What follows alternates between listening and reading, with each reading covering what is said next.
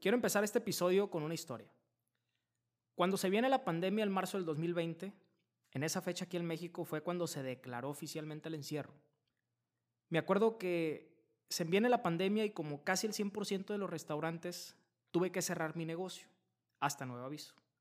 Cerré el negocio exactamente dos meses y después de mucha incertidumbre porque obviamente la pandemia no se había terminado, aperturo el negocio y empiezo a operar nuevamente, con todas las dificultades que ustedes ya saben. Y en esas primeras semanas de reapertura, empecé a vivir los días más oscuros, más duros y más estresantes de mi vida como emprendedor. Para empezar, estaba el COVID-19 a todo lo que daba, con todos encerrados. Las ventas habían caído 70% en mi caso.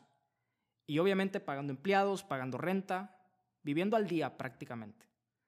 Recuerdo que la poca venta que tenía, la venta de hoy por ejemplo, agarraba ese dinero y lo usaba para comprar los insumos que iba a usar al día siguiente. Imagínense, viviendo al día prácticamente. Ahora, imagínense el cuadro. Era plena pandemia, con el riesgo que si me, me contagiaba yo por estar todo el día trabajando, podía contagiar a mis papás que estaban en casa cuidándose y que tenían medidas extremas. Aparte, las ventas habían caído 70%. Yo hasta el tope de deudas y con la ansiedad de no saber qué iba a pasar más adelante. Por eso, llega una etapa en esos primeros meses de reapertura del negocio donde me volví muy temperamental. Obviamente, como consecuencia de vivir ese estrés, me volví muy de mecha corta. Todo lo que pasaba en mi negocio, por más insignificante o por más sencillo que era, me molestaba mucho. Me frustraba mucho. Me acuerdo que empecé a tener problemas con los empleados. En aquel momento éramos un equipo muy pequeño, éramos seis, siete personas, creo, en una sucursal. Empecé a tener problemas con todos ellos, empecé a tener problemas con algunos proveedores, incluso empecé a tener problemas en mi casa, hasta con mi pareja casi todo me molestaba. Fue una época muy mala para mi negocio económicamente, la verdad, pero al mismo tiempo recuerdo esa época como una época muy mala hablando desde el aspecto personal y emocional. Y recordando todo esto, volteo hacia atrás y caigo en cuenta que estaba padeciendo de una enfermedad silenciosa. Y esa es una enfermedad que crece en el interior de muchos dueños de restaurantes que pasan por etapas similares, con mucho estrés y con mucho exceso de trabajo, que es muy difícil de llevar, y esa enfermedad se desarrolla la mayoría de las veces sin darnos cuenta, es lo peor del caso. Porque el dueño de restaurante cuando es él mismo o ella misma es el que administra, es el que opera, es el que hace las compras, es el que contrata, el que despide, cuando el dueño del restaurante es el que hace todo, cae sobre sus hombros un nivel de estrés y un nivel de responsabilidad que no cualquier persona es capaz de lidiar. Porque el ser restaurantero no lo es para todo el mundo. Entonces, cuando el dueño de un restaurante empieza a tener problemas emocionales por no saber manejar el estrés y la presión, empieza a crecer en su interior una enfermedad que es como un cáncer oculto que cuando lo llegas a detectar ya es demasiado tarde, tal cual como me pasó a mí. Esta enfermedad a la que me refiero se llama fatiga empresarial. Se los repito, fatiga empresarial.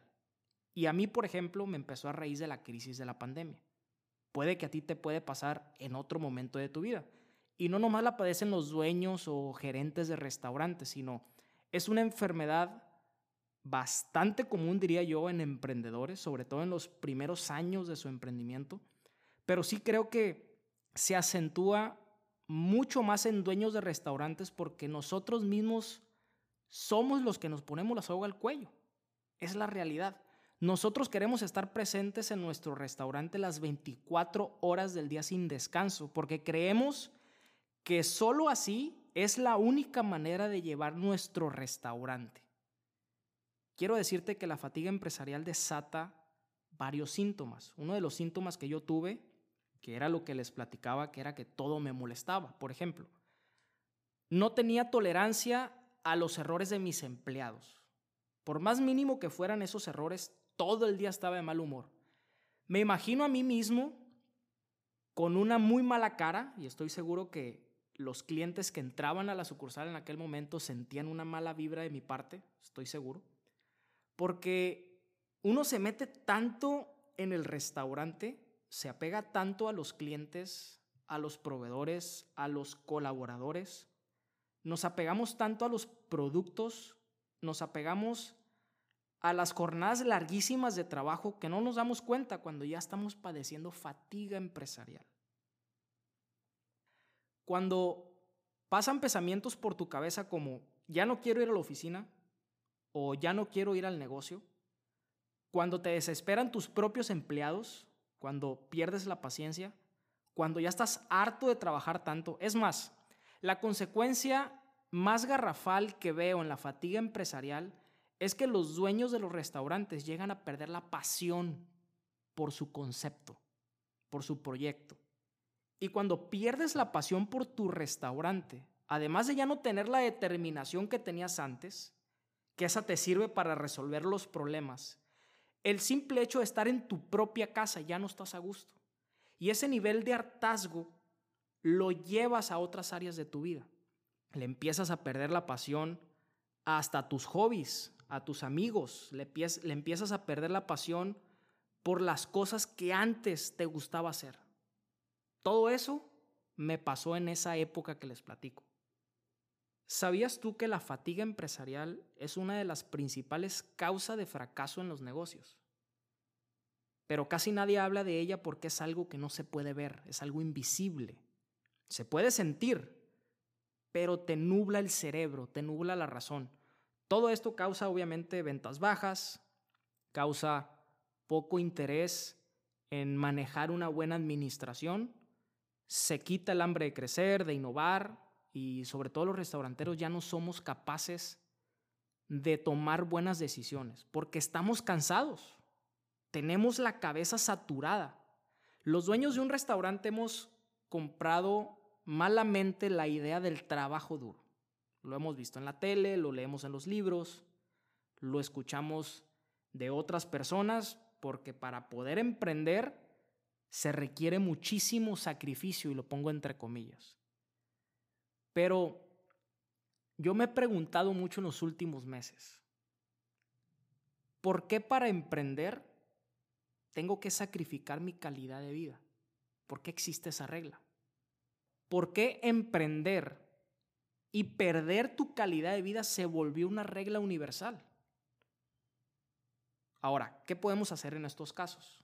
Número uno, identifica lo que te está desgastando física y emocionalmente y elimínalo o delégalo. Sé que no es el, que, sé que no es el consejo que esperabas, pero hazlo. Algo que a mí me desgastaba mucho en aquel momento, te lo comparto, fue que como había empezado la pandemia, prácticamente volví a empezar desde cero. Volví a mis inicios cuando yo mismo era el que hacía todo. Empecé a hacer las compras, empecé a ir a los bancos otra vez, empecé a atender a los clientes, yo personalmente una gran mayoría de ellos. Era el primero que llegaba a abrir y era el último en irme para cerrar. Y eso para un restaurantero es un pecado.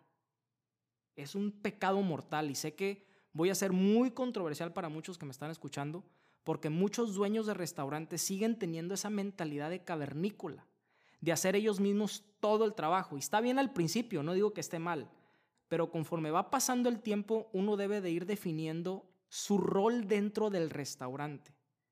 Y el rol del dueño del restaurante debe de ser más directivo y estratégico.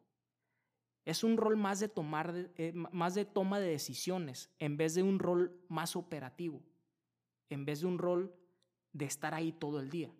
Entonces, lo primero que, debes de hacer es delegar aquellas actividades que no contribuyen a las, utilidades del restaurante. Y número dos, algo que a mí me, me sirvió mucho en aquellos momentos fue hablar con otros empresarios. En este caso, con otros dueños de restaurantes o personas que han invertido en restaurantes. Procura acercarte con gente más experimentada que tú. Vas a ver que cuando platiques con esa gente, te darás cuenta que, que no eres el único que ha pasado por ese tipo de problemas. Hay empresarios que tienen problemas más grandes que tú, más complejos que los tuyos, y que han aprendido a manejar ese tipo de situaciones. El simple hecho de, de hablar con personas más experimentadas que tú y con personas o empresarios que tú crees que tienen el éxito que tú quieres, nuestra mente se expande, nuestro horizonte se amplía. Y, y como conclusión nos damos cuenta de que si ellos pueden, pues nosotros también podemos superar esas crisis. Este fue el episodio número dos de este podcast, la enfermedad silenciosa del dueño. Espero les haya gustado. trataré de ser un poco más activo en este podcast. Si me quieres seguir y quieres ver un poquito de más información de, para dueños de restaurantes, me puedes seguir en Instagram como arroba doble tortilla. Ahí a la semana, casi diario, estoy subiendo piezas más cortas de información. Aquí en el podcast es una información un poquito más larga, pero eh, sígueme en Instagram y, déjame los comentarios que tú me quieras dejar. Por mi parte es todo y nos vemos en el siguiente capítulo.